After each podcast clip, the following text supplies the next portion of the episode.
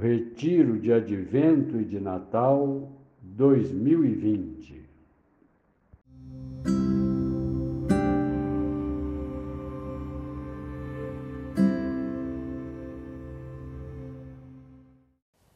Como fazer uma contemplação evangélica? Como proceder? Se o texto for uma cena bíblica, especialmente um acontecimento ou mistério da vida de Cristo.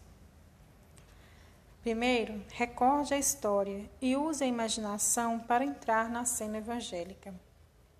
Procure ver, contemplando cada pessoa da cena. Dedique um olhar demorado, sobretudo à pessoa de Jesus, se for o caso. Olhe sem querer explicar ou entender. Tente ouvir, prestando atenção às palavras ditas ou implícitas o que podem significar?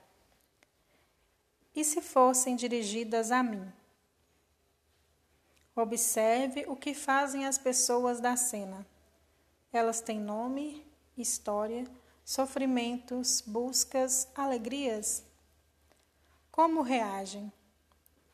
Percebe os gestos, os sentimentos e atitudes, sobretudo de Jesus?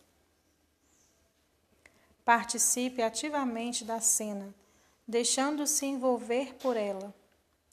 Além de ver e ouvir, tente tocar e sentir o sabor das coisas que nelas aparecem. E refletindo, tire proveito de tudo o que ocorreu durante a oração. Finalize com uma despedida amorosa.